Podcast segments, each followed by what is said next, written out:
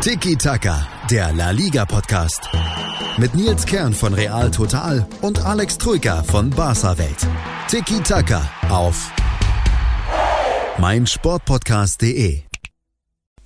Ja, ich weiß, liebe Zuhörer, ihr wollt alle, dass wir über eine Szene reden oder eigentlich über drei Szenen reden, aber bis wir zu den strittigen Entscheidungen bei Real Madrid, aber auch bei Barcelona war ja was los, kommen wollen wir erstmal noch nach und nach die Themen abhaken. Hallo, hier ist Nils Kern von Tiki Taka, eurem La Liga Podcast bei meinsportpodcast.de und bei mir ist wie immer auch Alex Troika von Barca Welt. Servus Nils, hi. Servus. Und ja, es ist eben nicht nur, dass an so einem Wochenende Real Madrid und Barcelona spielen, sondern viel anderes war wie immer los in der Liga. Es gab sogar einen Trainerwechsel, den wir schon so leicht angekündigt hatten, so könnte passieren, trotzdem vielleicht unwahrscheinlich aufgrund des hohen oder engen Terminplans. Der Skandaltransfer hat sowohl gespielt als auch geknipst. Es gab ultimative Abstiegskrimis. Wir haben ein mehr oder weniger überraschendes Spiel des Spieltags für euch und die Aufreger des Spieltags. Das könnt ihr euch vielleicht schon denken. Da kommen wir aber gleich zu. Alex, be bevor wir loslegen, du noch ein Vorwort oder gleich Vollgas? Ja, Vollgas. Vollgas. Ja, ich, freilich. Statt Vollgas gibt es von mir mal wieder einen kleinen akustischen Einspieler, denn ein Lied in der Liga kann jetzt nicht mehr spielen. Ich mache mal hier noch schnell Handy laut. Ihr werdet es gleich alle erkennen und dann werdet ihr vielleicht auch wissen, worum es geht. Also dieses Lied wird man ab sofort nicht mehr in der Liga hören. Hm. Ruby ist Geschichte. Weil komm, da denkt doch jeder dran. äh, Ruby ist Geschichte bei Real Betis. Er heißt ja eigentlich Joan Frances Ferrer Sicilia. Und jetzt hat er am Wochenende sein letztes Spiel an der Seitenlinie für Betis gemacht, nachdem er dort vor einem Jahr hingewechselt ist. War der große Hoffnungsträger, sollte mit tollen Transfers wie Nabil Fekir Betis da nach Europa führen. Aber jetzt ist Betis irgendwie nach schon einer schweren Anfangsphase in der Liga hatten sie sich im Mittelfeld wieder festgesetzt. Jetzt Rückrundentabelle auch wieder nur ganz schlecht unten mit dabei, mit nur 9 Punkten aus 15 Spielen. Im März hat Rubi noch Real Madrid sensationell mit 2-1 geschlagen. Gefühlt das Jahrhundertspiel bei Betis natürlich, damals auch noch die Fans dabei. Aber jetzt nach dem Restart kein Sieg mehr und dann kam es jetzt am Wochenende soweit, dass Betis bei in Bilbao gastiert hat und das war für uns das Spiel des Spieltags, oder Alex? Ja, da war einiges los. Ähm, natürlich die Trainerentlassung am Ende, aber das Spiel an sich war, war knackig, da ging es hin und her. Es gab unfassbar viele turbulente Szenen.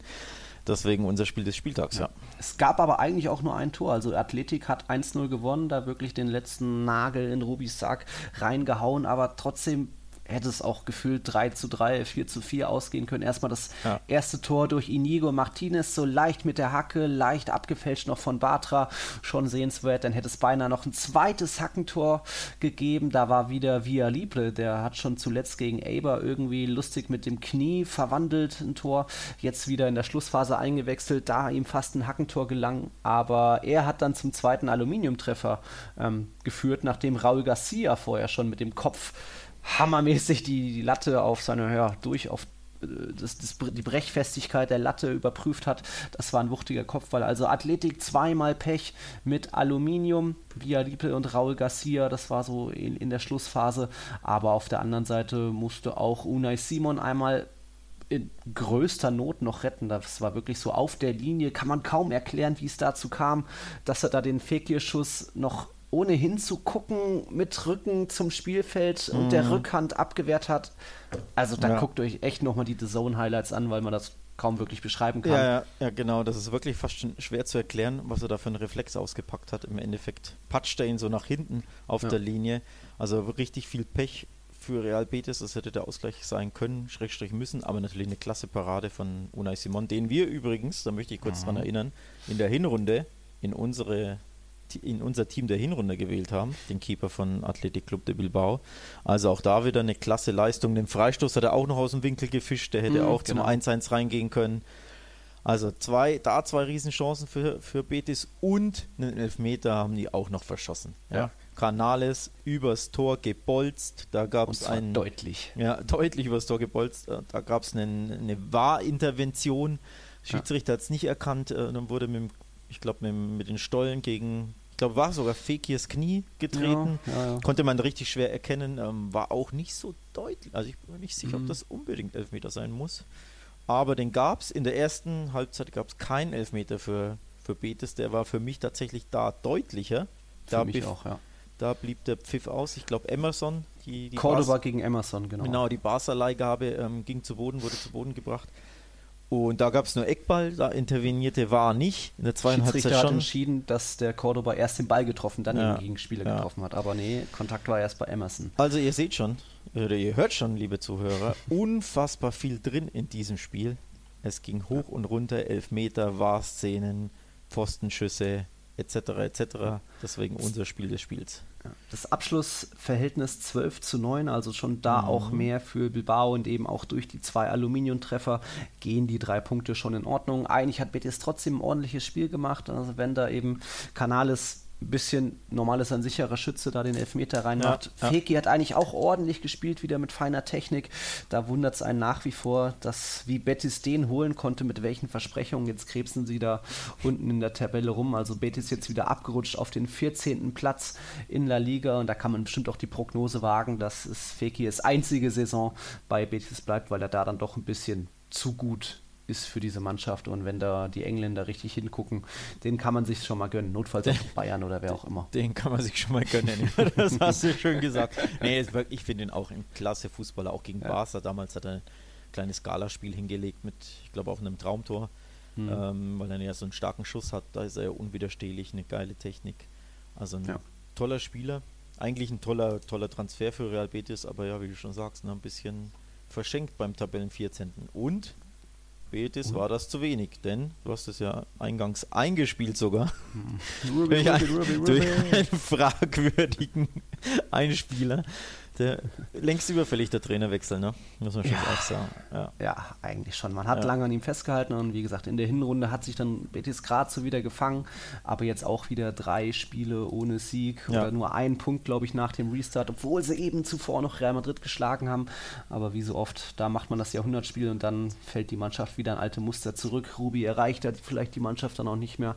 Und jetzt dann eben die Trennung. Ruby sich da auch emotional verabschiedet in einem ja, öffentlichen Tweetbrief.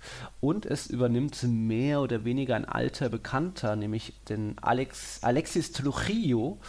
Hat früher schon bei Betis gespielt, so in den 90ern, ist auch schon in der Saison 2016-17 als Feuerwehrmann eingesprungen. Da hat er dann die letzten beiden Spieltage irgendwie noch mit Betis über die Bühne gebracht. War schon öfter mal Interims- oder Co-Trainer und ist eigentlich auch gar kein richtiger Trainer. Also seine Funktion bei Betis ist eigentlich eine andere, Alex. Ja, Koordinator des sportlichen Bereichs. Ähm, das hat er jetzt bei Betis zuletzt gemacht. Ähm, ja, springt jetzt ein bis Saisonende und dann schauen wir mal, welchen Trainer ja. sie sich zur neuen Saison schnappen. Übrigens, unter Ruby gab es zuletzt in 14 Spielen nur zwei Siege.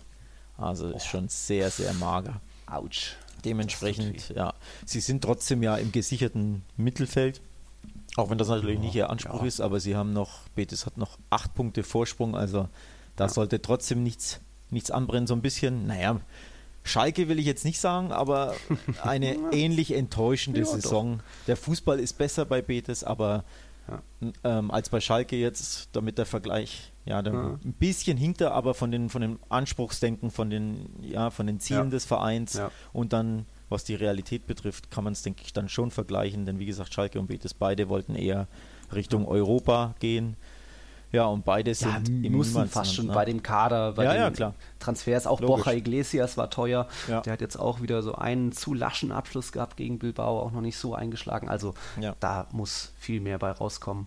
Das stimmt. Bei Betis. Auf der anderen Seite hingegen Athletik Bilbao jetzt auch wieder ganz gut äh, im Aufwind von den letzten also jetzt die letzten fünf Ligaspiele ohne Niederlage, dafür aber drei Siege, zwei Remis aus diesen fünf Ligaspielen und klopft jetzt doch auch nochmal oben mit dran. Ist ja immer ein schwieriger Kader, weil man eigentlich nur Eigengewächse aus dem Baskenland hat und man da eher ein bisschen begrenzt ist. Und wenn jetzt schon ein Raul Garcia öfter mal noch die Mittelstürmer machen muss, auch wenn er jetzt gegen Betis eher im Mittelfeld war, da muss man schon kreativ werden als äh, Trainer Garitano, aber jetzt Tabellen 9. nur noch fünf Punkte hinter mhm. San Sebastian da wollen auch andere Punkte noch hin, äh, andere Teams noch hin nach Europa, aber mit durchs Pokalfinale hätte man ja auch noch. Also man kann noch die Saison irgendwie erfolgreich zu Ende bringen, auch wenn noch nicht klar ist, wann das Pokalfinale bestritten wird. Aber Bilbao so eine der positiven Überraschungen bisher so nach dem Restart für mich. Ja, also auf jeden Fall in, in ziemlich guter Form jetzt, wie du schon gesagt hast. Und ja, jetzt steht ein großes Spiel an. Ja, äh, genau. Barcelona äh, so kommt, kommt, nach Bilbao. Nee, ja. umgedreht. Wie war's? Umgedreht, sie kommen ins Camp Nou. Ins Camp Nou, genau. Weil das Hinspiel war ja Aduris im, in das Bilbao am ersten Spiel. Genau, genau, genau. Aha, aha. Na gut, ob da die Serie, ob sie auch sechs Spiele in Folge ohne Niederlage ja, bleiben. Dazu später aber mehr. Dazu später aber mehr. Wir gucken erst nochmal Abstiegskampf, Abstiegskrimi gab es an diesem Wochenende. Das mhm. direkte Duell zwischen Mallorca und Leganés und tatsächlich ist Leganés nicht mehr Tabellenletzter, sondern durch einen Punktgewinn wieder an Espanyol vorbei. 1 zu 1 ging es aus am ja, Freitagabend und da wirklich ein Abstiegskrimi. Nicht viele Chancen, aber zwei absolute Freistoßkracher. Auch da die Ansage an euch, wenn ihr da die Highlights noch nicht gesehen habt, schaut euch das an für die beiden Freistoße. Ist es das wert? Denn ja. erstmal, das erste Tor ist früh gefallen, achte Minute, durch Mallorcas Sevilla, der da ja, einfach mal geschätzt hat, dass die Abwehr, äh, die Mauer hochspringen wird und zack, schlägt das Ding flach ein im Eck. Schon mal ganz schick. Schon mal ganz schick. Schon mal ganz schick. Dann auch, aber der richtige Kracher, die richtige ja. Fackel war dann in der 87. Minute der, der Madrid-Leihgabe. Ja, ja. Bitte? Der war noch schicker, wollte ich sagen. Der war noch schicker, ja. Weil, weil auch, auch da die Latte noch so schön gekracht hat. Also ich liebe es, wenn so ein Tor an die Unterlatte geht, man noch ein Geräusch dabei hat und ähm, es dann noch richtig Bewegung im Tor gibt mit Tempo. 87. Minute Oscar Rodriguez von Real Madrid verliehen, der 21-Jährige, und hat jetzt die letzten vier La Liga-Tore für Leganes erzielt. Ich hatte das ja beim, wie ging es gegen Barcelona aus? 2-0 für Barca? Ja. Ne? Ja, hatte ich kritisiert, dass bei Leganes es einfach keinen gibt, der weiß, wo das Tor steht, außer Oscar. Der hat aber im Camp Nou gelb gesperrt gefehlt. Jetzt ist er zurück und trifft mal wieder für Leganes und das natürlich extrem wichtig, damit Mallorca da nicht in Anführungszeichen davonzieht. Es war dann das 1 zu 1 auch verdient, weil Leganes eigentlich mehr gemacht hat. Amadou hat noch den Pfosten getroffen, Carrillo eine hundertprozentige vergeben, 16 zu 7 das Abschlussverhältnis aus Leganes Sicht. Ja. Also das ging schon absolut in Ordnung. Da sind wir aber wieder beim Thema Leganes, hat einfach Probleme, Tore zu schießen. Da mhm. an, äh, fehlt die Qualität. Hundertmal ja. schon thematisiert. Ich sage es zum hundertersten Mal. Martin Braithwaite und Enesiri wurden weggekauft, die beiden Top-Stürmer. Und das ist einfach bitter. Man sieht, die anderen Stürmer haben die Qualität eben nicht so. Aber mhm. dieser Punkt war trotzdem lebensnotwendig. Ne? Also 86. fiel ja der Ausgleich. Mhm. Ähm, der war wirklich, wirklich wichtig für, für Leganes und so ja, sind sie noch am Leben. Ja, am Leben, da sieht es dann auch für Espanyol langsam doch düsterer aus, als wir das vielleicht gedacht hatten. Die haben jetzt mal wieder verloren, 1-3 äh, gegen Levante, also auch da war nicht viel zu sehen. Viel zu sehen gab es hingegen bei Celta Vigo. Ja. Großes, großes Ausrufezeichen, fett markiert von den Galiziern, die ja fast schon wieder Club überraschend mal 6-0 gewonnen haben. Jetzt kommt hoffentlich am nächsten Wochenende nicht gleich eine 0-6-Niederlage wie beim Club. Aber ein 6-0 gegen Alaves, pff, Chapeau. Ja, ähm, weil, weil du es weil ansprichst. Ne? Nächste, ja. Das nächste Spiel ist doch sogar am nächsten Wochenende gegen den FC Barcelona daheim. Also, äh. ich hätte nichts gegen 6-0-0-6 ja. wie, der, wie der erste, also wenn ich weiß, wer mit dem Club ja. gemeint ist, der erste FC Nürnberg, dieser sehr komische ja, Verein lustige. aus dem Frankenland, der da komische Dinge in der zweiten Bundesliga treibt. Mhm. Und ja, ähm, aber zurück zur, zur spanischen Liga, ja, Celta Vigo beim 6-0. Überragend teilweise. Es lief auch alles für sie, ja. muss man dazu sagen. Also es, am Anfang wirklich hatten sie dieses Spielglück. Ähm, Kopfball von Murillo zum 1-0. Dann war ein Elfmeter, Elfmeter. drin, Genau, zum 2-0, also quasi nicht herausgespielt beides. Das, der Kopfball war ja auch nach, nach einem Standard quasi, mhm. der, der gereboundet wurde. Dann Aber hat Aspas auch endlich mal wieder verwandelt, hat er auch öfter mal jetzt schon genau, der vom Punkt. Der hat zuvor gegen, gegen Valladolid verschossen. Mhm. Hart, rechts unten hat er geschossen, da hat er verschossen. Diesmal hat er in die gleiche Ecke genauso wieder geschossen, genau der gleiche Schuss. Diesmal wurde er nicht gehalten, der Ball, obwohl der Torwart die Ecke ahnte. Ich habe mir nämlich tatsächlich schon gedacht, der wird da wieder hinschießen, als mhm. ich das Spiel geschaut habe. Ähm, ja, diesmal war er drin und tatsächlich dann gab es eine rote für Alaves und ab da ja, ging es komplett dahin zu 10, 0-2 hinten. Da hat sich Alaves auch wirklich aufgegeben, haben ja. überhaupt nicht mehr verteidigt. Und Celta hat wirklich auch unfassbare Traumtore geschossen, muss man auch ja. sagen. Also es lief alles an dem Tag, denn solche Tore werden sie wahrscheinlich auch so schnell nicht mehr schießen.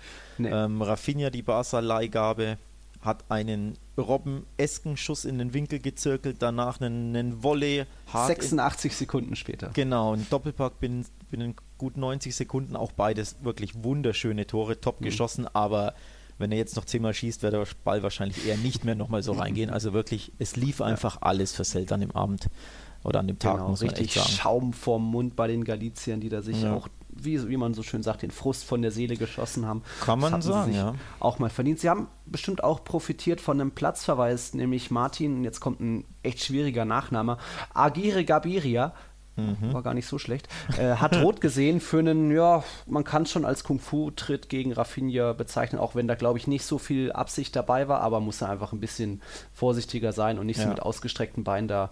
Ähm, auch, er hat auf den Ball geschaut und Rafinha geht auch rein, aber trotzdem das kann man dann schon mit Rot ahnen. Ja, und vor allem habe ich auch das Gefühl, dass solche Challenges immer häufiger zu, zu glattrot führen, hm. wenn du wirklich den, den Gegner mit der offenen Sohle quasi am Körper triffst. Ja. Also am, im Beckenbereich, glaube ich, wurde Rafinha getroffen.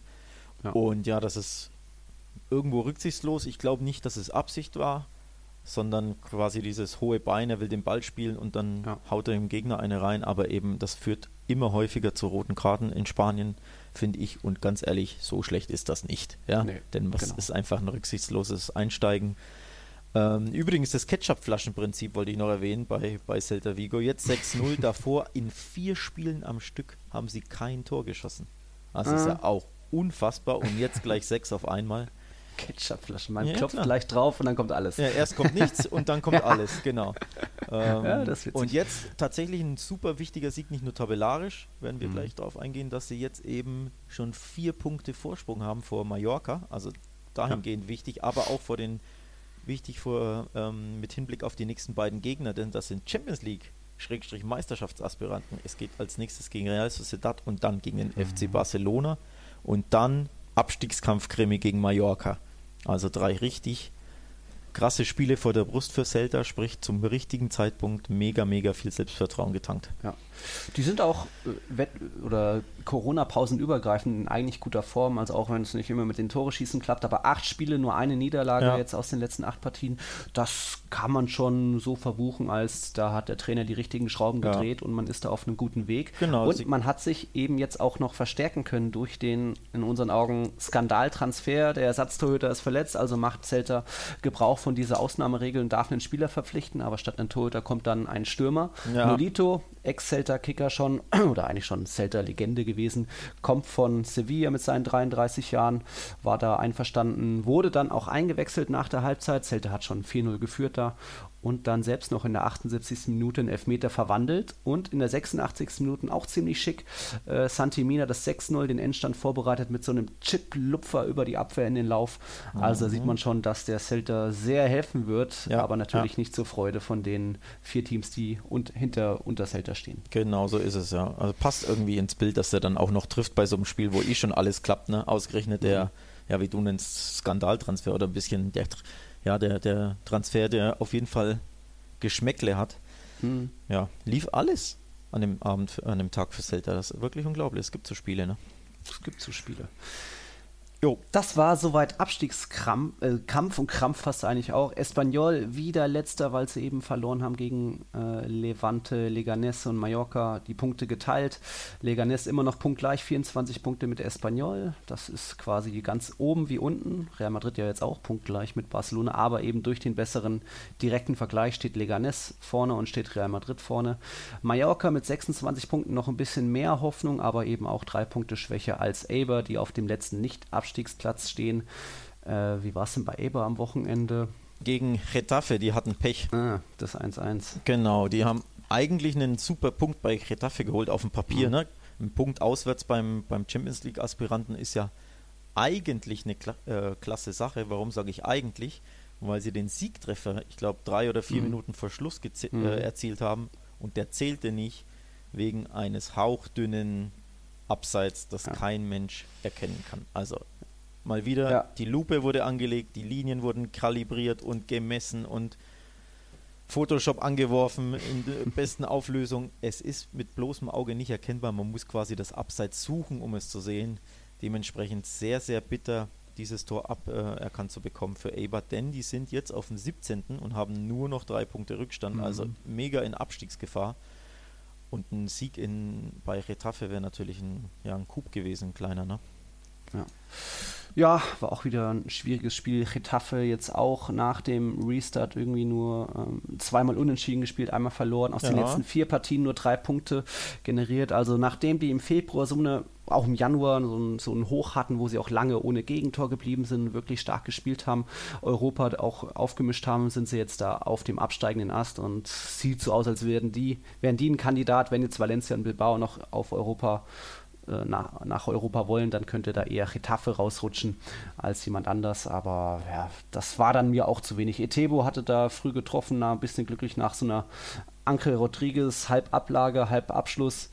Aber eben Eber noch kurz vor der Halbzeit zurückgeschlagen, weil Getafe bei einem Freistoß ein bisschen gepennt hat mhm. oder zu, zu früh abgeschaltet hat. Ja, ja. Und dann von dem her geht da der Punkt auf jeden Fall für Eber in Ordnung. Aber ja, eigentlich das Tor von Bigas da in der 86. Minute Schiedsrichter sieht nicht, dass da irgendwie wer im Abseits hätte gewesen sein können. Videoschiedsrichter steigt ein, aber da will ich dann auch nicht sagen, dass dann das Tor dann zählen muss, weil auch ein Millimeter ist dann doch eben Abseitsmank. Ist es schwer, dann die Grenze zu ziehen, ob es ja. erst bei einem Zentimeter oder bei zwei Zentimetern ähm, Abseits sein soll oder nicht. Schwierig, ne? aber diese forensischen Elfmeter, die man quasi mit dem Auge nicht erkennen kann, ja. boah, die ja. sind mir schon immer ein bisschen Dorn im Auge, muss ich schon sagen. Also egal, ob wen sie jetzt betrifft, werden wir später darüber äh, reden, dass Real Madrid hatte ja zweimal Glück, wenn man so möchte, bei solchen Entscheidungen, weil ja eben ein Millimeter ausschlaggebend war. Jetzt hatte ja. äh, Eibar eben Pech, Retafe Glück. Grundsätzlich, boah, schon immer ein bisschen ja, hart zu schlucken, sowas, wenn man, wie gesagt, so, so forensische Abseitsentscheidungen da, ja. dagegen sich hat, vor allem wenn man eben unten drin steht ne, und jeden Punkt braucht. Mhm. Ja, gebe ich dir schon recht, kann ich verstehen. Ja. Aber es, es bleibt schwierig, es gibt da keine richtige Lösung, was man am besten macht. Nee, ja. klar, logisch, ja. logisch. Von ganz unten klettern wir jetzt hoch nach ganz, ganz oben, wo es mal wieder einen Führungswechsel an der Tabelle gab, nachdem ja Real Madrid nach dem Klassiko Barca die Tabellenführung abgenommen hat, dann gegen Betis die Niederlage, Barca seitdem wieder Tabellenführer und jetzt war es wieder soweit, aber ihr wisst, was jetzt kommt, noch eine Werbung.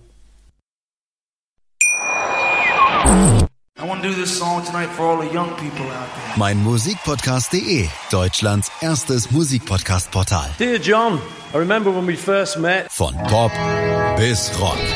Von Dance bis Klassik. Hast du selber einen Musikpodcast und willst ihn bei uns kostenlos hosten? Klicke einfach meinmusikpodcast.de slash meine-podcasts. Meinmusikpodcast.de, Deutschlands erstes Musikpodcast-Portal.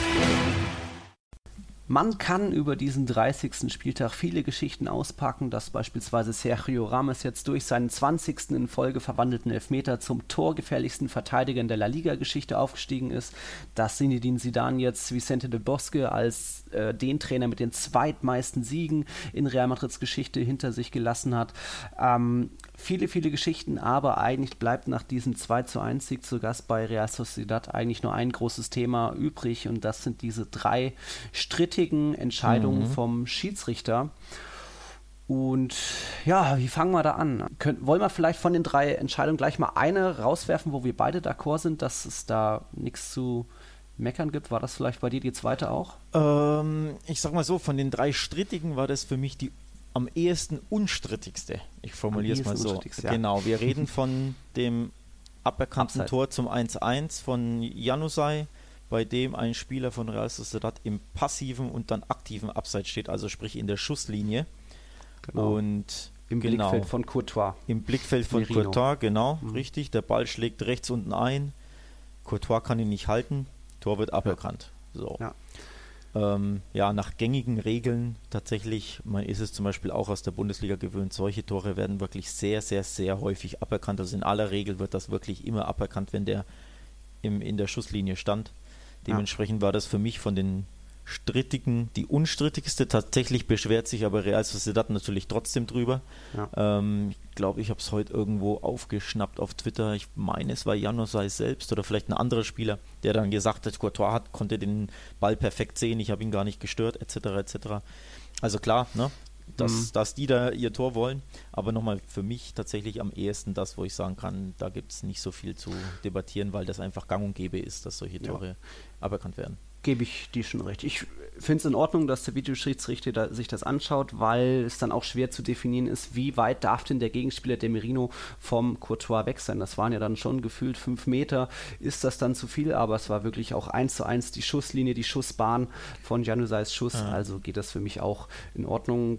Trotzdem hat aber Real Sociedad durchaus seinen Unmut da geäußert. Also Merino, der da im Weg stand, eben klar gesagt, wir wurden klar benachteiligt. Selbst mhm. Real Sociedads Spielbericht auf Twitter und auf der Website heißt Así es imposible Oh, quasi krass. So ist es unmöglich, so zu gewinnen gegen krass, Real Madrid. Krass, krass, Da kommt dann aber natürlich auch extrem viel Frust dabei, weil Real Sociedad hat jetzt nach dem, nach dem Wiederanpfiff in der Liga, glaube ich, auch noch gar nicht gewonnen, oder? Irre nee, nee, da? die haben noch nicht ja. gewonnen. Also da auch auf dem absteigenden Ast jetzt nur noch in Anführungszeichen Tabellensechster, nachdem sie ja zuvor noch in den Champions League Plätzen äh, mit drin waren. Und ja, dann gab es ja eben noch zwei andere Entscheidungen. Ähm, das Abseits haben wir soweit geklärt, am wenigsten strittig, ja, geht so in Ordnung. Kurzes, kurzes Wort noch von mir zu diesem Bitte. Spielbericht, zu der Überschrift. Hm. Das ist wieder typisch Spanisch. Das kennt man als, als Deutscher, der vor allem die Bundesliga verfolgt, ja gar nicht. Das ist hier hm. völlig unüblich, dass quasi auf der offiziellen ja, Webseite des Vereins sich über eine Schiedsrichterleistung beschwert wird oder quasi ja, mhm. so Seitenhiebe genannt werden oder, oder wie man es formulieren will, das ist aber in Spanien tatsächlich gang und gäbe. Vor allem immer wieder bei Social Media zu sehen, wo, wo auf Facebook oder Twitter da die Vereinsaccounts sich wirklich über Schiedsrichterleistung beschweren, mhm. teilweise Bilder posten, der, der, sagen wir, Abseitsentscheidung oder von Handspielen oder von vermeintlichen nicht gegebenen Elfmetern. Also die Spanier sind da wieder etwas anders, was so, nennen wir es freie Meinungsäußerung ja, ja. anbelangt. Ähm, der Verein tatsächlich, also die ja, nehmen da kein Blatt vor den Mund, ist wie gesagt wahrscheinlich für den deutschen Fußballfan sehr ungewöhnlich. Wenn man ja. den spanischen Fußball verfolgt, kennt man das schon. Die sind das oder die Spanier. Wobei jetzt auch in dem Spielbericht nicht direkt der Schiedsrichter Estrada Fernandes kritisiert wurde. Ich zitiere da nochmal den ersten Satz. Es ist immer kompliziert gegen Real Madrid, aber manchmal wie heute noch mehr. Pünktchen, ja. Pünktchen, Pünktchen. Genau, so Andeutung ja, halt, ne? Andeutung, ja. Durch die dreckige Blume oder so. Durch die ähm, und deine Sprichwörter. ja, danke. Ja. Freut sich wieder jemand. Ja. 48. Minute, schauen wir uns das an. Für mich ist da Diego Llorente, übrigens ein Ex-Madrilene, zu schlampig im Zweikampf gegen Vinicius Junior, der eben da in den Strafraum reinzieht. Vorher schon mal gut gehalten wird, bleibt noch auf den Füßen, dann wird er eben in meinen Augen klar unten am Fuß Schuss Schussfuß, wie auch immer, ähm, getroffen, sodass er den Ball nicht richtig treffen kann. Aus der Balance ist, er steht eh nur noch auf seinem Standfuß und hat noch eine Berührung oben auf der Schulter. Wenn noch nicht kein Schubser, aber es wird Druck ausgeübt. Er ist schon nicht mehr ganz im Gleichgewicht und fällt dann. Für mich ist das ein Elfmeter. Jetzt ja, für mich nicht. Völlig überraschend. Nee, tatsächlich für mich kein Elfmeter. Wirklich unabhängig davon, welcher Spieler oder welcher Verein betroffen ist, sagen wir es so. Nicht, nicht ganz unabhängig davon, welcher Spieler betroffen ist, weil das tatsächlich, finde ich, immer eine Rolle spielt. Wenn du dir nicht sicher bist, solltest du immer überlegen, welcher Spieler da betroffen ist. Grüße an mhm. dieser Stelle tatsächlich, Spiegelverhalten an Luis Soares. Auch das ist für mich jemand, wenn man Zweifel hat, denkt man sich auch, hm, der hat so ein bisschen Historie, mhm. er ist bekannt dafür, gerne mal zu schinden. Ich finde, mhm. das ist auch bei Vinicius der Fall, der wirklich immer sehr, sehr leicht fällt und in der Szene fällt er für mich auch wieder sehr leicht, zu leicht. Für mich ist das kein Elfmeter, sage ich ganz ehrlich. Aber wie gesagt, das hat nichts ja, mit, Real, nichts mit Real Kontakt Madrid oben zu tun. wie unten. Für mich ist das ja viel zu wenig. Ich kann den Kontakt wenig, auch gar nicht wirklich erkennen. Also ich kann ihn erahnen, das schon, aber mhm. wirklich erkennen, dass ich sage, oh, da ist es, deswegen ist er hingefallen. Das sehe ich nicht. Ich hätte den, diesen Elfmeter nicht gegeben. Hm. So. Tja, ne? jetzt stehen ja, wir da. Dann stehen wir da, Mist. Und dann war's, das ja. war's mit der Folge diesmal. Äh, ja. Macht's gut. Tschüss. nee. Ähm. Ja, ist halt so. Gibt halt strittige Szenen, ne? Man, ja. Im, ja, man kann ja nicht, vor allem bei Elfmetern ist ja immer sehr, also noch subjektiver als bei allem anderen. Ne? Für den einen mhm. ist das eine faul, für den anderen ist es zu wenig. ein Kontakt, für den anderen ist es genug. Ja. Da könnte man stundenlang, glaube ich, glaube ich, diskutieren. Ich verstehe ähm. schon auch, dass man da diskutieren kann und dass es, es gibt glasklare Elfmeter und das war natürlich keiner. Aber für mich hat das ausgereicht. Ja. Zumal auch Vinicius eigentlich in einer sehr guten Schussposition war. Also das muss er sich dann auch nicht nehmen lassen, auch wenn er weiß, dass er, dass sein Kapitän die letzten 19 Elfmeter alle verwandelt hat. Ähm, das ging für mich in Ordnung. Es war dann auch nicht so spielentscheidend, es war immer noch viel Zeit, aber das berücksichtigt natürlich kein Schiedsrichter bei, bei der Entscheidung, ob das Elfmeter war, also 50. Minute. Danach ähm, war noch trotzdem genug Zeit. Ja. Da kommen wir nicht auf einen Nenner bei der Vinicius-Aktion. Jetzt wie bin ich gespannt. Ja. Wie siehst du denn dann die Benzema-Aktion? So. Weil Werde tankt sich außen stark durch, bringt den langen Ball und dann kommt Benzema an den Ball. Für mich tatsächlich die schwierigste von allen. Mhm. Ähm, also nochmal, bei Vinicius war es für mich klar kein Elfer. Beim, beim passiven Abseits kann ich ver komplett verstehen, warum es annulliert wird. Also das ist für mich eher verständliche, deutliche Situation. Die undeutlichste, schwierigste ist tatsächlich dieses vermeintliche Handspiel, Schulterhandspiel, man kann es mhm. nennen, wie man es will. Das ist, glaube ich, wirklich genau, genau, genau die Grauzone. Mhm. Äh, mein erster Eindruck war, ich glaube, das Tor wird nicht zählen. Das war wirklich mein erster Eindruck oder das erste Gefühl, das ich hatte, warum mhm. aus den Erfahrungen, die man die ganze Saison, Saison gemacht hat, wenn man eben nicht nur der Liga schaut, sondern tatsächlich auch Bundesliga oder Premier League, dass solche Situationen normalerweise abgepfiffen werden von den Schiedsrichtern, weil sie sagen, da ist der Arm aktiv am Ball. Also der Arm geht ja raus. Mhm. Der Ball ist genau, finde ich, zwischen Schulter und Arm, also an diesem Übergang, deswegen Grauzone, aber nochmal aus dem Erfahrungsschatz wird sowas immer abgepfiffen. Deswegen hätte ich gedacht, es wird abgepfiffen. Wurde es aber nicht.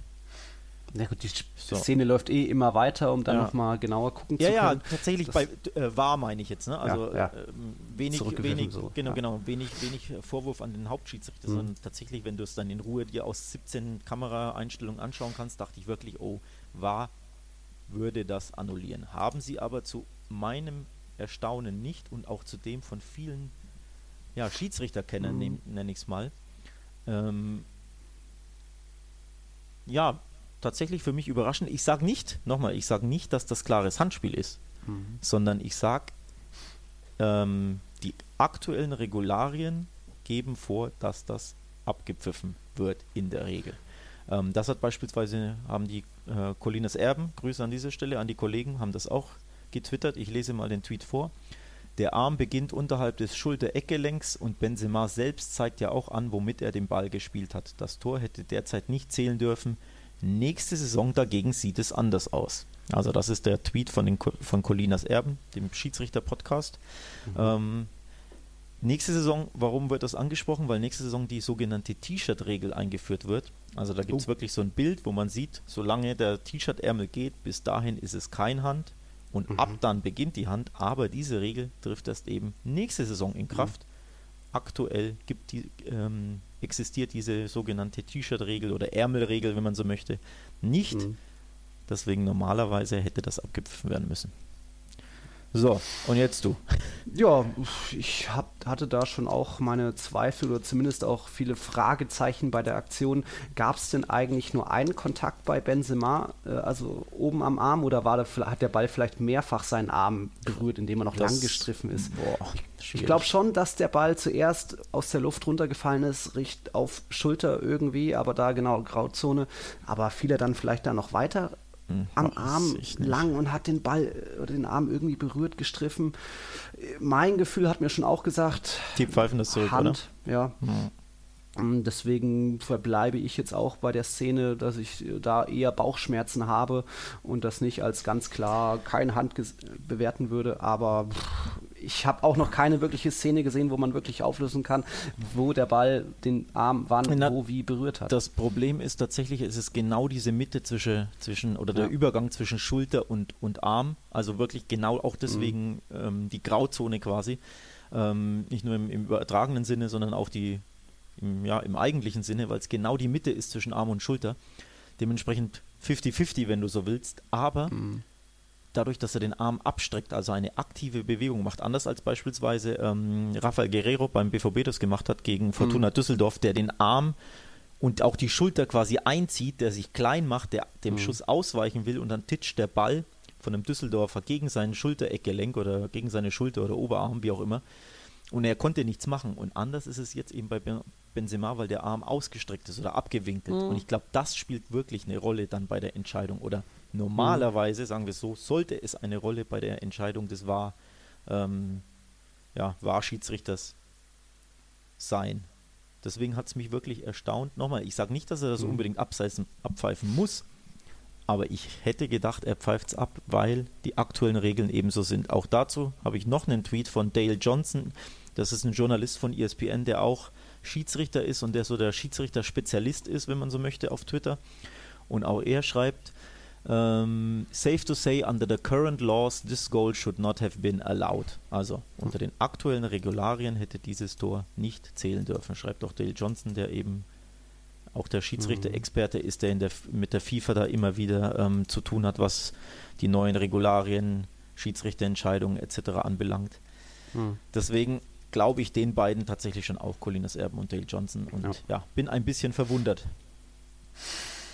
Ja, die Verwunderung kann ich dir leider nicht nehmen. Ähm, mit, dem, mit der aktiven Bewegung des ja. Arms, der ausgestreckt ist und dem Guerrero-Vergleich, ja, hast du schon auch äh, einen Stein im Brett.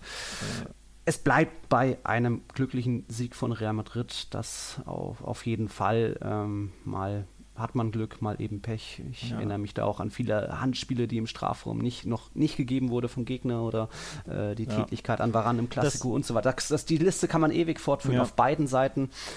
Aber für mich ist roundabout, all in all, whatever, der Sieg trotzdem geht der in Ordnung, weil Real Madrid einfach die bessere Mannschaft war und einfach Real Sociedad wieder nicht wirklich zu echten Abschlüssen kam und Real Madrid dann den besseren Matchplan hatte auch für mich. Ja, wenn wir zum Sportlichen übergehen, ähm, tatsächlich mal weg von diesen, von diesen ja, strittigen Entscheidungen. Mhm. Man muss aber auch sagen, insgesamt hatte Real Sociedad ja dreimal Pech, wenn du es willst. Also es sind dreimal natürlich sehr, sehr enge, mhm. knappe, schwierige Entscheidungen. Nochmal, da will keiner in der Haut des Schiedsrichters stecken, ganz ehrlich. Mhm. Ne? Erst recht, erst recht des, des Hauptschiedsrichters auf dem Feld. Alle Entscheidungen super, super schwierig zu, zu fällen, finde ich, muss man ja auch sagen. Ja. Ähm, dementsprechend muss man den Schiedsrichter auch in Schutz nehmen und für ein Wahr ist es tatsächlich auch immer ein schwerer Job, denn, und das, da sind wir so ein bisschen bei den Wahrregularien, wann traust du dich, den Schiedsrichter zu überstimmen und wann nicht. Ne? Mhm. Das ist ja auch immer so eine Sache, weil im Endeffekt soll ja der Hauptschiedsrichter trotzdem die, die Entscheidung auf dem Feld treffen. Da traut sich, glaube ich, nicht immer jeder wahr, den zu überstimmen. Das ist auch so ein bisschen ein Problem. Also quasi am Ablauf müsste man noch feilen, denke ich. Hoffentlich mhm. feilen sie nächste Saison noch mehr dran, dass sich da vielleicht der Wahr eher traut, ihm zu sagen, pass auf, wir sind uns beide nicht sicher, schau es dir doch bitte einfach nochmal an. Das wäre immer tatsächlich mhm. das, was ich mir wünschen würde, dass der Hauptschiedsrichter sich es häufiger ansieht, damit er dann wirklich die Szene in Ruhe nochmal am, am Bildschirm anschauen kann. Ja. Ähm, und da könnte ich mir tatsächlich vorstellen, wenn er beispielsweise die Benzema-Situation sich selbst nochmal anschaut, dass er dann vielleicht anders entscheidet. Vielleicht auch beim Abseits, keine Ahnung. Ja. Aber das würde ich mir grundsätzlich ein bisschen häufiger wünschen. Ja, ansonsten schwierige Calls. So, jetzt wollte ich eigentlich über das Sportliche reden. Sportlich war das Spiel ja auch nicht schlecht. Ne? Also Real Madrid wieder abgezockt, ich, muss man ja auch ja, sagen. So. Darauf hatte ich gehofft, so einen, einen ruhigen Auftritt, erstmal defensiv ja. stehen, zeigen, dass man immer noch die beste Defensive Europas ist mit 21 Gegentoren. Nur, nur Liverpool hat genauso viele. Ja. Und ja, Real Sociedad auch ein bisschen rauslocken lassen, dann eben mit einem langen Ball in Vinicius Lauf hoffen, dass der mal einen abschnittenden Ball im Tor unterbringt und nicht immer daneben schießt hat schon einiges sich zusammengestolpert vorne und auch mit viel Glück immer im 1 gegen 1 kommt er durch. Aber es hat so gereicht. Und Real Madrid hatte da einfach für mich den besseren Matchplan und Real Sociedad kam nie wirklich, war nie wirklich richtig gefährlich. 10 zu 10 Abschlüsse, aber aus, aufs Tor ist es 2 zu 6, also 6 pro für Real aufs Tor mhm. Abschlüsse. Kurzes Wort noch zu Benzema, der ist wieder in herausragender Form, ne? muss man ja auch nochmal ja. loben. Also wir haben jetzt hier gefühlt 20 Minuten über sein Handspiel oder Schulterhandspiel gesprochen. Man könnte auch darüber sprechen, dass der Mann wirklich, wirklich gut drauf ist. Nicht nur aktuell, sondern in der gesamten mhm. Saison eindeutig der beste Spieler von Real Madrid. Da denke ich, könnten wir uns einig sein, oder? Ja, aktuell wieder, ja. ja. Casemiro ja. war lange noch ein bisschen die Nase vorne gehabt, nach, weil er jetzt ein schlechtes Frühjahr hatte, aber die Pause hat ihm gut getan. War eigentlich schon gegen Eibar bei dem 3 zu 1, die alle an allen Toren beteiligt, gegen Valencia auch super gespielt und jetzt wieder das wichtige Ding gemacht. Ja. Also Benzema in Form. Hat mir ein bisschen in, in der Luft gehangen, weil ihm so ein Sparring-Partner, ein Kombinationspartner wie ein Hazard gefehlt hat. Vinicius ist keiner, mit dem du ständig Doppelpässe machst ja, und ja, selbst ja. hinterläufst. Vinicius schickst du einfach nur und hoffst, dass der selbst äh, was kreiert, was schafft gegen zwei, drei Verteidiger. Aber er hat sich auch defensiv einfach wieder gut angestellt, Benzema. Nicht nur dieses berühmte Bälle festmachen, sondern ja. einfach, dass er auch kämpft auf den Platzen, auch so als Leader damit vorangeht. Hat mir und, gefallen. Und übrigens aktuell so ein bisschen der Unterschied zwischen Real Madrid und FC Barcelona, auch wenn sie beide 30, äh, 30 Punkte, jetzt mhm. was gesagt, gleich viele Punkte haben ähm, nach 30 Spieltagen, denn so ein wirklicher, richtig starker Mittelstürmer in Form, der knipst, dem, der fehlt dem FC Barcelona aktuell. Wir werden gleich über Barca sprechen, aber das mhm. ist derzeit, finde ich, der Unterschied. Real Madrid hat diesen wirklich Weltklasse-Mittelstürmer vorne drin und Barca eben nicht. Und ja. das hat so ein bisschen den Unterschied gemacht, finde ich. Oder macht den Unterschied aktuell ja. bei einigen ja, Spielen. Weil, weil der Luis aktuell noch nicht in Form ist. Kann sich ja noch ändern. Genau, genau. Ähm, ja, klar. Sergio Ramos musste verletzt raus nach einem äh, Kniezusammenprall mit Ishak. Soll oh ja. wohl nur ein Schlag, große Schmerzen gewesen sein. Wahrscheinlich wird er auch am Mittwoch gegen Mallorca geschont, aber es soll, was ich Stand jetzt 13 Uhr gehört habe, nichts Ernstes, Gravierendes sein. Aber gut möglich, dass er am Mittwoch mal aussetzt, was ja auch in Ordnung ist gegen Mallorca. Dafür positive Nachricht. Jetzt am Montag im Training habe ich gesehen, dass nicht nur Jovic trainiert schon wieder individuell, sondern auch Isco wieder auf dem Platz ist. Also vielleicht sieht man einen von den beiden ja zumindest am Sonntag gegen Espanyol. Da scheint sich das Lazarett langsam wieder zu lichten, auch wenn Ramos jetzt kein neuer Lazarett-Transfer äh, ist. Real Madrid ist eigentlich bislang Corona-Champion, hat neun Punkte, als einziges neun Punkte aus den Corona-Champion, stark. ja, und Real Sociedad echt nur einen Punkt, das ja. ist dünne. Mal gucken, ob sie das noch drehen können, aber haben wir jetzt eh nicht auch noch ein ordentliches Programm vor sich. Wollen wir gleich zu Barca übergehen? Ja, müssen wir. Oder, ja. Logisch. Müssen wir. Sieben Punkte für Barca jetzt aus den drei Partien nach der Corona-Pause. Und ja, wir hatten ja schon in dem letzten, letzten Podcast angesagt, ah, da könnte es soweit sein, weil Sevilla einfach mhm. eine starke Truppe ist, weil Lopetegui zu, zumindest zu Hause auch immer einen guten Matchplan hat. Diese Flügelzange ja, ja. mit den Außenverteidigern Navas und Regilon, das funktioniert schon oft. Sie, man ist standardgefährlich, hat einen Ocampus in Form und, und, und. Und ja, 0-0 geht schon in Ordnung. Ter noch ein paar brutale äh, Reflexe gegen Ocampos hatten, auch bei Navas schnellem Freistoß war er da. Hätte sogar noch schlimmer für Barca ausgehen können, aber ich denke, das 0-0 ist schon okay. Ja, Remy war das gerechte Ergebnis, finde ich auch. Ähm, von Barca kam offensiv zu wenig mal wieder, zu uninspiriert mit Ball. Sie hatten viel den Ball, aber wenig Ideen. Sevilla hat das gegen den Ball wirklich, wirklich gut gemacht. Also die waren da top organisiert ähm, ließ im Endeffekt, ich glaube tatsächlich aus dem Spiel heraus, eine gute Chance zu in der, was war es, 87. Diese Direktabnahme von Luis Suarez übers Tor. Hm. Ansonsten ähm, kam, glaube ich, im Strafraum aus der Erinner Erinnerung heraus kein Barca-Spieler zum Abschluss. Messi war komplett abgemeldet, ähm, beziehungsweise ja, wurde vor dem Strafraum immer wieder abgefangen von einem, zwei, drei Mhm. Äh, Sevilla-Spieler rannte sich fest, hatte keine Ideen, keine Inspiration. Also insgesamt offensiv zu wenig von Barca, defensiv stark von Sevilla. Und so geht es dann mal 0-0 aus. Dann erklär mir mal, warum Suarez und Breathwaite beide gestartet sind. Ich glaube, Setien hat irgendwas wegen Breathwaites Schnelligkeit. Ja, ähm, der wollte tatsächlich, dass Breathwaite quasi mit seinem Speed ja, hinter die Abwehr kommt, von außen quasi die, die Läufe macht. Hat überhaupt nicht geklappt. Der war wirklich komplett abgemeldet. Also er hat mhm. auf links begonnen, teilweise aber sogar im linken Mittelfeld gespielt, mhm. wenn man auf seine Heatmap schaut. Also hat da wahrscheinlich seine Position auch noch nicht gefunden. Ähm, in ungewohnter Rolle logischerweise. Ja, der war abgemeldet. Ähm, Luis Soares komplett durchgespielt. Das erste Mal seit seiner Verletzung im Januar, mhm. also sprich seit ja, fünf Monaten, über 90 mhm. Minuten gespielt. Da hast du auch gemerkt, der ist noch rostig, der Kollege, hat mich erstaunt, dass er durchspielen durfte, mhm. muss ich auch sagen. Und ja, bekam auch nichts zustande, bis auf die 87. Da schoss er dann drüber.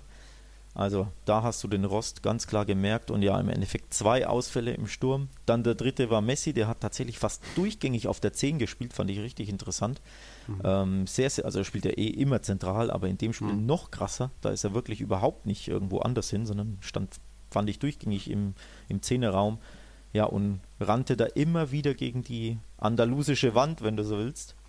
Und ja, also Messi auch sich die Zähne ausgebissen und dementsprechend drei Ausfälle im Sturm. Ja, kannst du kein Tor schießen, ne? Oder schwierig Nö. zumindest dann.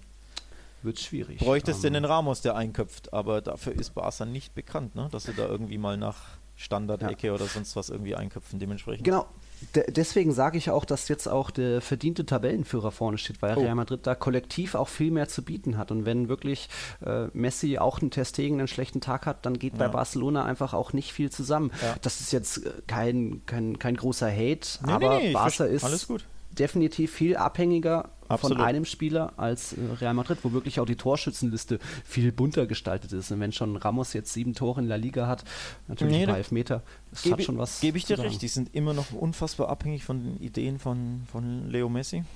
Und wenn der keine hat oder einen schlechten Tag hat oder ja, sich die ja. Zähne ausbeißt, weil der Gegner natürlich weiß, das ist der Plan A, B und C bei Barca und den müssen mhm. wir abmelden, dann kommt zu wenig. Und das war jetzt ja. wieder der Fall. Und dementsprechend, und, ja, und das Abmelden von Messi geschieht dann auch manchmal in Grauzonen oder in gefährlichen Bereichen. Da reden wir auch über einen kleinen Aufreger des Spieltags. Ja, ja. Diego Carlos, er hat Messi getroffen, ne? Ähm, ja, ein Kratzer da am Schienbein. Es gibt ja krasse Bilder. Also tatsächlich in Realgeschwindigkeit habe ich das gar nicht wahrgenommen. Plötzlich flippt Messi da aus und, und stößt mhm. ihn gegen, gegen die Brust mit dem Unterarm, glaube ich. Ne? Also rastet ja wirklich mhm. komplett aus für seine äh, Verhältnisse, denn von Messi ist man das ja nicht so gewohnt. Hm. Ähm, wobei zuletzt ist er ja eher emotional unterwegs. Bei der Copa hat er ja, glaube ich, auch eine rote gesehen, ne? Copa America vor zwei Jahren, einem Jahr, hm. genau. Okay. Also nichtsdestotrotz für Messi ungewöhnlich, dass er da so ausrastet. Ähm, ich dachte erst, was ist da passiert in den Wiederholungen beziehungsweise in den Bildern, also in den Fotos sieht man es dann, wie Diego Carlos da rücksichtslos mit gestreckten Beinen in, hm. in den Zweikampf gegen den Ball weggeschossen hat, aber wirklich quasi nachgezogen hat, wenn du so willst. Hm. Ähm, also es sieht wirklich bitter aus. Ich glaube, er hat einen Streifschuss abkassiert, Messi, und ja, hat sich da fürchterlich aufgeregt. Und hatte, Immerhin zuerst den Ball getroffen, aber halt mit aber, ein bisschen zu viel Motivation ja. da reingegangen, offene Sohle. Genau, und dementsprechend im Endeffekt hatten beide Glück. Ne? Also Messi, finde ja. ich, muss eine gelbe Karte sehen, mindestens eine gelbe. Manche sagen rot. Was war es für dich? Gelb. Also Gelb. das ist doch eine, Ort, normale Szene in Anführungszeichen bei Rudelbildung, ja. wenn zwei aneinander geraten, so wie auch Busquets und äh, ich weiß nicht, Fernando, glaube ich. Ja, ja, Einfach pauschal gelb. Schiedsrichter hat nicht gesehen, wer genau angefangen hat, aber beide sind da und rangeln sich. Gelb und Schluss, Klapper halten. und so, das hätte es bei mir dann auch in meinen Augen auch für Messi und Carlos sein sollen. Auch da war nicht zu sehen, wer hat jetzt angefangen, war der Carlos-Tritt hat zu Messis Ausraster dann geführt. Carlos fällt für mich auch ein bisschen einfach da, ja, aber. Der, der Mann trotzdem. ist 1, was, 93 groß, wiegt wahrscheinlich ja. 95 Kilo und lässt sich von, einem, von so einem ja, Brustschubser, wenn man will, von einem 1,69 mhm. Mann sinkt er da nieder, das war schon peinlich. Tatsächlich würde ich mir wünschen, dass es für derlei Flops, also Schwalben oder Hinfaller oder Übertreibungen, wirklich mal konsequent gelb geben würde. Das würde mhm. mich mal freuen. Grundsätzlich jetzt unabhängig von Carlos, sondern das sieht man ja, ja immer häufiger, ne? sowas ist mir ein fürchterliches Dorn im Auge. Dementsprechend hätte ich tatsächlich zweimal gelb gegeben. Messi muss für mich gelb sehen, weil das geht halt auch nicht, dass du da einem so vor die Brust stößt, ja. aber mehr wäre es für mich nicht. Nee, und Carlos für seinen lächerlichen Faller gelb und dann herzig's. Ja, aber das, da ist dann vielleicht auch die Hektik in der ganzen Szene Gonzales Gonzales ein bisschen zu viel gewesen, weil er dann hat er es vielleicht schon fast wieder vergessen, wie es angefangen hat, eben mit Messi und Carlos. Ja, und dann ich glaube tatsächlich, der Bonus des Lionel M mm, kam da, der mm. Superstar. Gut, möglich, ja. Nicht, weil Aber nicht mal ein paar Wörtchen. Ja, das ist, ist schon, Also, dass er nicht mal mit ihm redet und an die Seite ja. und so wegen Messi, was machst denn du da für Quatsch? Ja. Jetzt halte ich mal ja. zurück. So, nie, er hat ja gar nichts gemacht, der Schiedsrichter. Das ist ja, schon komisch. Also, ich sag mal so, wenn das ein Spieler von Eber ist, kommt er nicht so ohne jegliche Zurechtweisung davon. Jo. Naja. Ja, das würde ich auch so stehen lassen. Barcelona muss als nächstes eben gegen Bilbao, gegen Celta, gegen Atletico, uff, Villarreal und uff. dann noch das Derby Espanyol. Und uff, das vermutlich ohne einen Mittelfeldspieler, also der Kader noch mal weiter ausgedünnt. Ja. Wie geht's Frankie de Jong? Ja, bitte. Ähm, dem geht es nicht gut. Ähm, da wurde eine Muskelverletzung festgestellt. Er pausierte schon gegen Sevilla aus ähm, ja, einer Vorsichtsmaßnahme. Und dann stellte man jetzt tatsächlich am Sonntag fest beim medizinischen Test, dass er eine Muskelverletzung in der Wade hat. Der Schollenmuskel ist betroffen und er fällt jetzt erstmal aus. Wie lange gab der Verein nicht bekannt? Spekuliert wird von katalanischen Medien aber tatsächlich, dass es das Saisonende ist oder sein könnte. Mhm. Also da wird geschrieben, dass er bis zu vier Wochen ausfallen würde. Und das wäre ja das tatsächlich das Saisonende. Also es wäre eine richtig, richtig bittere Nachricht für den FC Barcelona. Ja, gefühlt nur noch 13 fitte Feldspieler oder so. Ja. Natürlich ein bisschen mehr, aber ja. Es wird immer dünner für Setien und auch da bin ich optimistischer bei Real Madrid bezüglich Meisterschaftsendspurt, weil eben die Königlichen einen breiteren, größeren Kader haben. Ja, absolut. Jetzt hat nicht mal ein Hazard hat nicht mal gespielt, äh, Bale auch nur auf der Bank gewesen, ähm, dass man, dass sie da mehr Möglichkeiten hat als Setien. Mal gucken, was da. Messi, Suarez sind jetzt auch nicht mehr die ganz jüngsten. Busquets, Piquet genauso. Wenn da mal wieder was passiert, verletzungsmäßig, ja. dann sieht es noch düsterer aus. Kannst du eigentlich fast schon die Uhr danach stellen, wenn du ehrlich bist. Ne? Also beim, bei ja. dem alten Kader, bei Piquet, ja. Busquets, Jordi Alba und Co., die alle jenseits der 30 sind. Ähm, mhm. Ja, eigentlich wartet man da fast schon auf die Muskelverletzung, denn nochmal ohne es böse zu meinen, aber das Pensum ist brutal. Ne? Alle drei mhm. Tage, teilweise alle zwei Tage spielen. Sowohl natürlich für Real, für Barca, wie auch logischerweise für jede andere Mannschaft in La Liga. Das ist ein brutales Pensum. Drei Monate kein, kein Profisport. Dementsprechend, ja, werden sich da, denke ich, noch einige Verletzungen anhäufen. Mhm. Sevilla dagegen jetzt schon seit sieben Ligaspielen ohne Niederlage. Also Lopetegui hat wirklich da eine Top-Mannschaft rausgeformt und sie bleiben weiter auf Champions League-Kurs, auch wenn Sevilla jetzt punktgleich, äh, punktgleiche Situation hat. Atletico genauso 52 Zähler. Ja. Wie es dazu kommen konnte, das schauen wir uns gleich nochmal nach einer Werbepause an. Wir leben in einer Welt, in der sich alle zu Wort melden. Nur eine Sache. Die behalten wir lieber für uns. Guck dir mal deine eigenen Masturbationsfantasien an und frag dich mal, welche davon ohne Angst, Unsicherheit und auf Entspannung basieren. Beziehungsweise Sex. Der Podcast für Paar- und Sexualprobleme. Hast du innerlich eine Rechnung offen und willst du diese Rechnung begleichen oder sagst du, okay, ich möchte in eine zufriedene und liebevolle Beziehung finden? Bettina Utzler und Robert Cordes, Sexualtherapeuten des Instituts für Beziehungsdynamik Berlin, sprechen das an, was sich sonst keiner traut. Professionell, einfühlsam, kompetent. Wir sehen die Welt danach anders, wir sehen Beziehungen danach anders, wir sehen uns selbst auch anders. Beziehungsweise Sex der Podcast für Paar- und Sexualprobleme. Überall, wo es Podcasts gibt. Außer bei Spotify.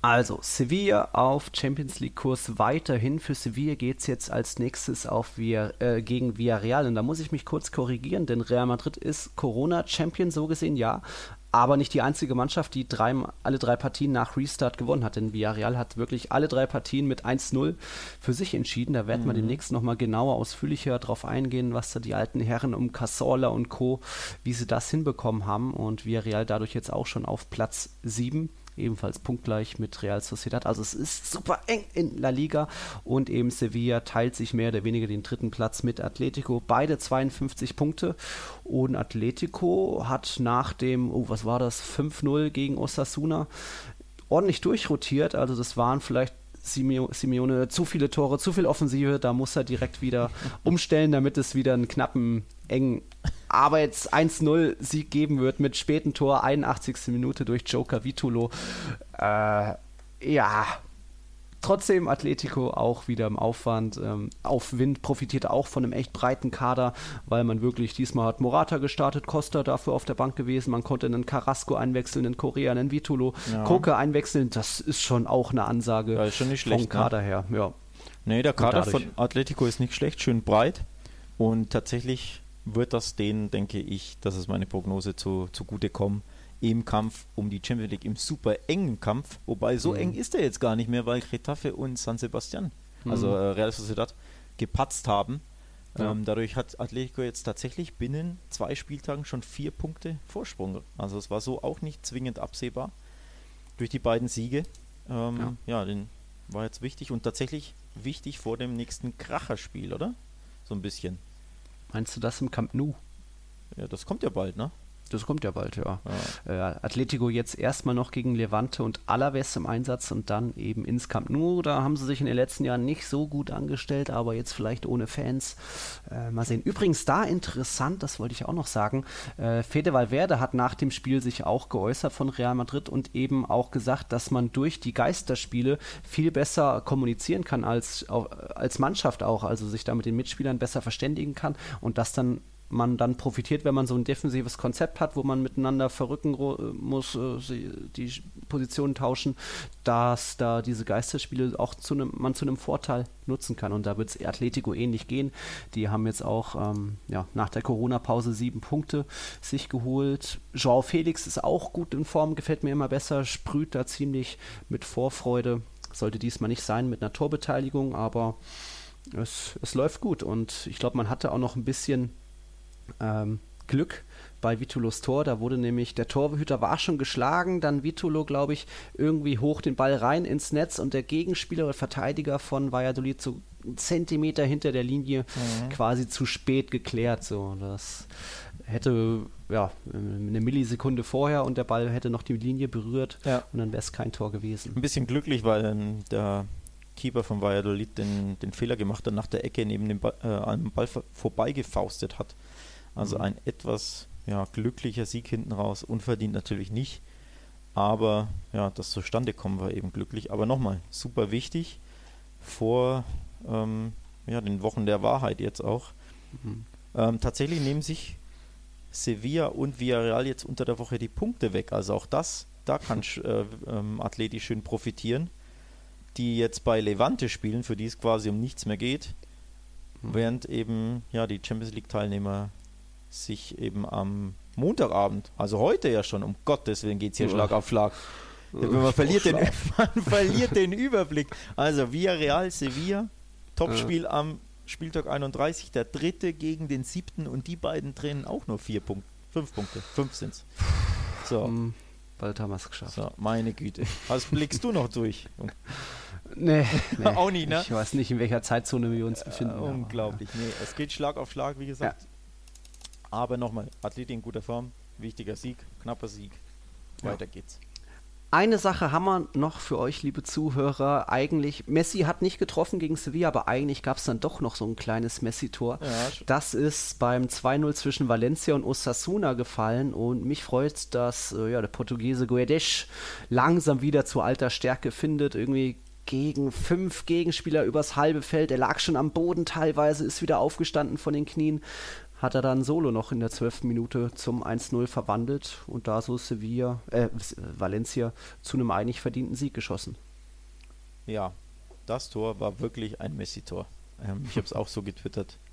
Selten sieht man ein Tor, bei dem man denkt, das könnte Lionel Messi 1 zu 1 genauso schießen. Also ein unwiderstehliches Dribbling gegen mehrere Spieler, dann wird er quasi gefault oder stolpert, liegt am Boden, krabbelt weiter, rafft sich auf, dribbelt noch einen aus und schweißt ihn rein. Also ein absolutes Traumtor muss man sich un, un, unbedingt nochmal anschauen. Und auch ein wichtiges Tor, denn dadurch schnuppert Valencia jetzt wieder an Rang 6, 5 und 4 heran.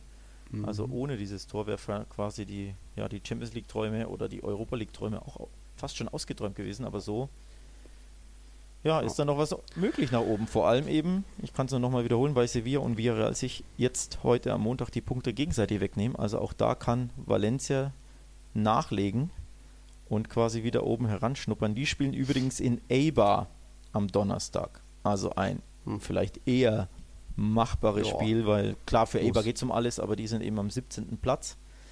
Also von, ja, da sollte Valencia schon gewinnen, wenn sie ja. quasi weiter von Europa träumen wollen. Vor allem, wenn jetzt Guedes wieder zur alter Form gefunden hat und vor allem, wenn jetzt auch endlich mal Rodrigo Tore zählen. Gegen Real Madrid hatte er ja schon Pech gehabt. Ja. Ich glaube, da, danach hat er auch auf Instagram irgendwas gepostet. Äh, VAR steht nicht für Video Assistant Referee, sondern Vamos Anulalo a Rodrigo. VAR auch. Denn in der dritten Minute gegen Osasuna, den Aufsteiger, hat er auch getroffen, aber wurde auch aberkannt, schon auch eher zurecht. Aber dann 35. Minute nach Guedes Pass durfte er dann wirklich mal jubeln und wurde ein Tor von ihm mal nicht aberkannt. Ja. Also vielleicht auch da jetzt der Knoten geplatzt und jetzt kann er Eber abschießen. Ja, also tatsächlich schön. Ähm, ja, bisschen humoristisch der Tweet, gefällt mir ja. tatsächlich gut. Ähm, jo. Oh. Jo. 31. Spieltag, liebe Leute. Barcelona, kleines Topspiel gegen den Re Club Athletic aus Bilbao. Das ist dann am Dienstag um 22 Uhr. Äh, da noch eine kurze Frage, Alex. Ich dachte, Vidal sei gelb gesperrt. Aber ist ein Kader, oder? Von der Sperre weiß ich nichts. Hm, irgendwie hatte ich da mal was gelesen, aber gut, äh, Vidal spielt, nee. De Jong nicht. Ähm, dann gibt, ist das schon mal klar. Atletico ist auch am Dienstag vorher 19.30 Uhr zu Gast bei Levante im Einsatz. Mal gucken, ob das Simeone wieder sieben Startelf-Änderungen vornimmt. Der hat ja einen breiten Kader. Sevilla eben macht den Auftrag an Juanarda 31 Oh, heute um 19.30 Uhr zu Gast bei Villarreal. Villarreal zusammen mit Real Madrid eben Corona-Champion. Drei Siege aus drei Partien. Und die Königlichen dann am Mittwoch 22 Uhr wieder wunderbare Zeit für eine Nachtschicht. Empfängt Mallorca. Hat was gut zu machen. Im Oktober die erste Nieder Liga-Niederlage auf Mallorca kassiert. 0-1. Ziemlich blamabler, peinlicher Ein Auftritt. Ja, ja. Damals sogar noch mit Otto Sola und einer blöden gelb-roten Karte von ihm. Ich hab's noch nicht verdrängt, als ich dort war, aber ja. ich habe mir da ja, nee, danach noch ein bisschen versüßt. Der Auftritt damals war auch wirklich düster. Ähm, das stimmt schon. Nee, ja. war wieder, wieder die Abend, die Nachtschichten für uns beide. Mhm. Das ist auch, es nimmt kein Ende, es ist auch unglücklich. 10 Bin Uhr heute Nacht immerhin schon um halb drei ins Bett gekommen, nicht um drei. Ja, hm, das ist echt ja. immer unfassbar. Naja. Das ist immer unfassbar. Aber es macht ja auch Spaß. Ich glaube, diesen, diesen kompletten Tiki-Taka-engen Plan können wir auch nicht ganz durchhalten, weil ich vielleicht Probleme habe mit Donnerstag, Freitag Aufnahme. Deswegen hören wir uns vielleicht am Montag erst wieder, aber das schauen Alex und ich uns nochmal an, nur schon mal für euch, falls ihr euch wundert, dass es dann keine äh, keine nächste Folge gleich am Freitag gibt oder so. Wir wollen dann auch mal demnächst mal gucken, dass wir vielleicht so nach fünf Spielen jetzt nach Restart ein bisschen Ver Verlierer-Sieger machen. Sowohl Teams als auch Spieler, wer da so überzeugt hat bisher, wer nicht so, wer im Aufwand ist, für wen es eher abwärts geht, weil unsere Tipps Espanyol noch immer Tabellenletzter. Das können sie schon noch schaffen mit dem Abelado, aber auch da wird es weiter eng. Also, gibt weiter viel zu besprechen, nicht nur an diesem Spieltag mit den ja, drei Schiri-Entscheidungen bei Real Madrid, mit dem Schubster von Messi. Es wird nicht langweilig. Es ist nicht langweilig und bleibt nicht langweilig, ja. So kann man es, glaube ich, zusammenfassen. Ja, acht Spieltage sind es jetzt noch. Mal gucken, ob Real Madrid und Barcelona da bis Ende punktgleich bleiben. Ich glaube, in der Saison 2006-2007, als beide am Ende 67 Punkte hatten, war es ein bisschen später, als äh, die beiden mit der Punktegleichheit angefangen haben, sage ich mal. Äh, nicht, nicht schon am 30. Spieltag. Also ja, La Liga hat einiges noch zu bieten. Bundesliga dann nicht mehr so, das nee. ist ja schon länger klar. Premier League, mal gucken, nach Liverpool Patzer wird er jetzt auch nichts gleich anbrennen. Aber so, du noch ein famous Last Words? Ähm, irgendwas muss ich, soll ich noch was sagen? Nee, fällt hm. mir nichts ein. Dein Lieblingskuchenrezept? Tiramisu. Oh, ja, okay. Vielleicht. Wie kommst du jetzt darauf? Keine Ahnung, einfach ein Geschmack. ja, Tiramisu äh, ist mein Liebs Lieblingskuchenrezept wäre ein Kuchen, bei dem ich drei Punkte gegen den Athletic Club de Bilbao bekomme. Mm. Denn Abschließend kann ich das noch sagen: Barca seit vier Spielen äh, ohne Sieg gegen Bilbao und in drei mhm. Spielen davon haben sie kein Tor geschossen. Ja. Also schwerer Gegner. Ja. Genau, schwerer Gegner vor der Brust, wohingegen auf dem Papier zumindest der Gegner von Real leicht ist. Also, puh, ich zittere ein bisschen, Nils. Ja. Beim Gedanken an Tiramisu. Ja, ja. Liebe Leute, vielen Dank fürs Einschalten. Wir waren Tiki Taka, euer La Liga Podcast bei meinsportpodcast.de und bis zum nächsten Mal. Bis dann. Ciao, ciao. Servus. Ciao.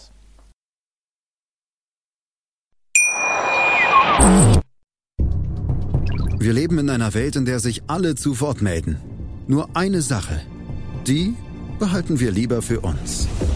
Guck dir mal deine eigenen Masturbationsfantasien an und frag dich mal, welche davon ohne Angst, Unsicherheit und auf Entspannung basieren. Beziehungsweise Sex. Der Podcast für Paar- und Sexualprobleme. Hast du innerlich eine Rechnung offen und willst du diese Rechnung begleichen oder sagst du, okay, ich möchte in eine zufriedene und liebevolle Beziehung finden? Bettina Utzler und Robert Cordes, Sexualtherapeuten des Instituts für Beziehungsdynamik Berlin, sprechen das an, was sich sonst keiner traut. Professionell, einfühlsam, kompetent. Wir sehen die Welt danach anders. Wir sehen Beziehungen danach anders. Wir sehen uns selbst auch anders. Beziehungsweise Sex. Der Podcast für Paar- und Sexualprobleme. Überall, wo es Podcasts gibt. Außer bei Spotify. Tiki Taka, der La Liga Podcast. Mit Nils Kern von Real Total und Alex Troika von Barca Welt. Tiki Taka auf meinsportpodcast.de. Wir leben in einer Welt, in der sich alle zu Wort melden. Nur eine Sache. Die behalten wir lieber für uns. Guck dir mal deine eigenen Masturbationsfantasien an und frag dich mal, welche davon ohne Angst, Unsicherheit und auf Entspannung basieren.